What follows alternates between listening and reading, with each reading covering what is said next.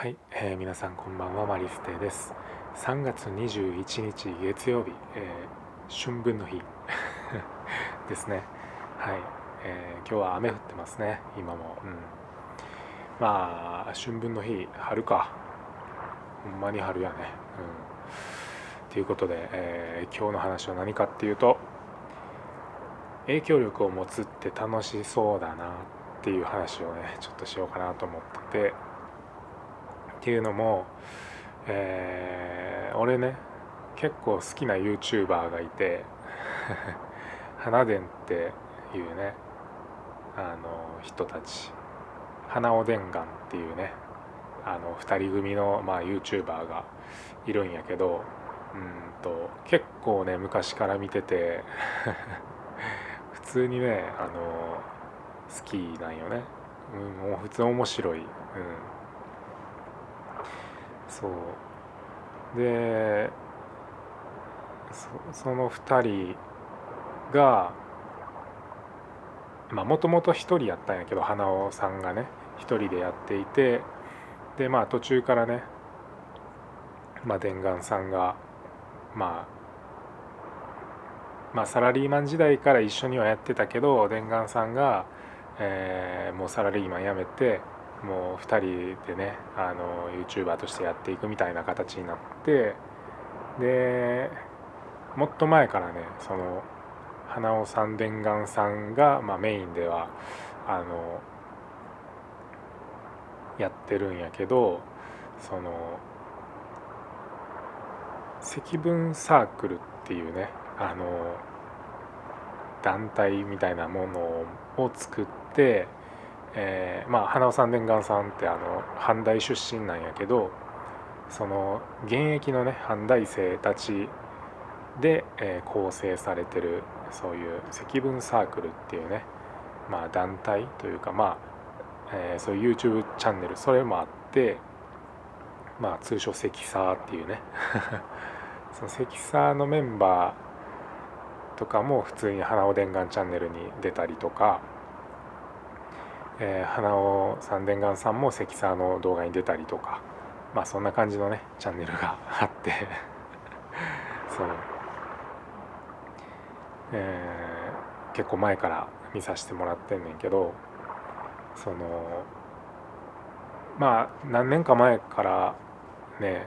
あの花尾さんがえっ、ー、と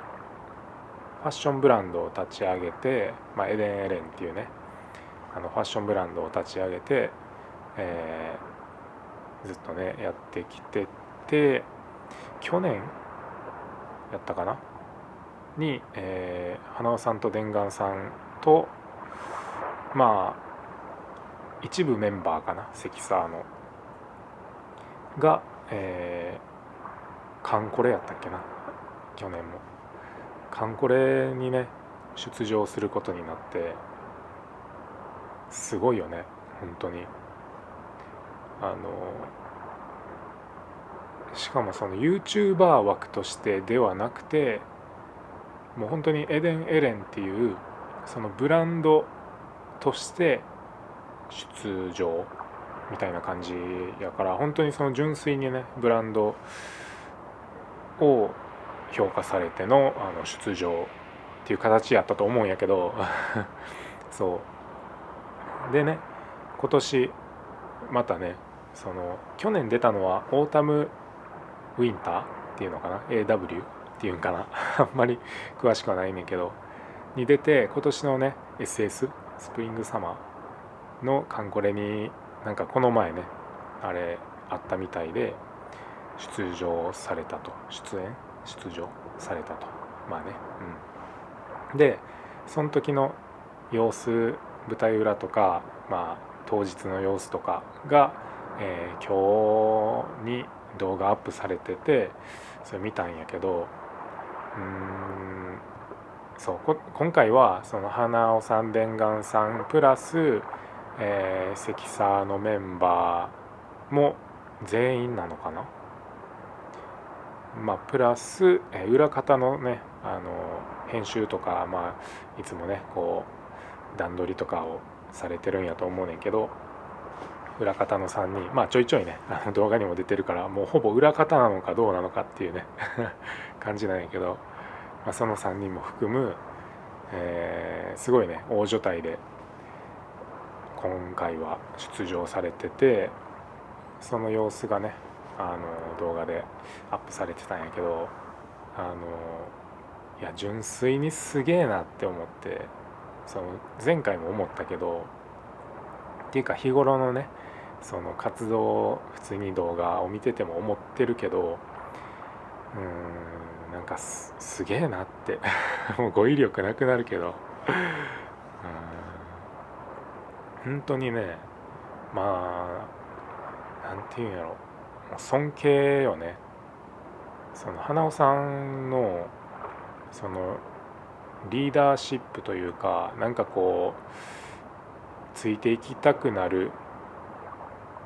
ねその魅力的な感じ。それがまあ魅力やと思うんだけどついていきたくなる感じがねすごいなと思って。あの漫画とかで言うとルフィとかになんか近い。ななんやろ。こうもう本当にさらけ出していて弱いところも見せるしみたいな。もちろんねその動画には出してないような苦悩みたいなものも絶対あると思うんやけどなんかたまにねあのそういう動画も出たりするんよね。あの実はめちゃくちゃ病んでましたみたいな動画とかも出たりして。だからねそういうすごい完全に表に動画には出してない、えー、弱いところみたいなのももちろんあるとは思うんやけどなんかねそういうところも含めてなんやろうねこうついていきたくなるみたいな人やなって思ってねあの前から見てるんやけど。だからねその周りの人たち、まあ、後輩の子たち関沢のメンバーねとかも本当にあの心の底から信頼してるんやろうなっていう、えー、風にねいうのが見て取れるんよね。うん、なんかそれがねあのまあすごいなって思っててでそういうね仲間たちとこうそういう大舞台にね出てるっていうのがすげえキラキラしててほんまに楽しそうでもちろん緊張もしてるんやけどほんまに楽しそうでうんなんかこのタイトルの影響力を持つって楽しそうだなっていうのはすげえ軽くなっちゃうんやけどなんかそれだけじゃないんやけどもちろんね。その昔から動画をこう投稿してきてコツコツ積み上げてきてどんどんチャンネル登録者も増えていって影響力も出てきてそうやってねブランドも作ってそれもねあのそういう影響力があったから売れたとかじゃなくて絶対ねもう本当に細かい部分の積み重ねとかがもちろんあると思うしうん。なんかそうやってね影響力を増していく先にあのこういう大舞台がにつながってるんじゃないかなっていうのも一個あると思うよね。うん、そうだからねそのタイトルはちょっとこうすげえいろんなことをはしょってこのタイトルになってるんやけど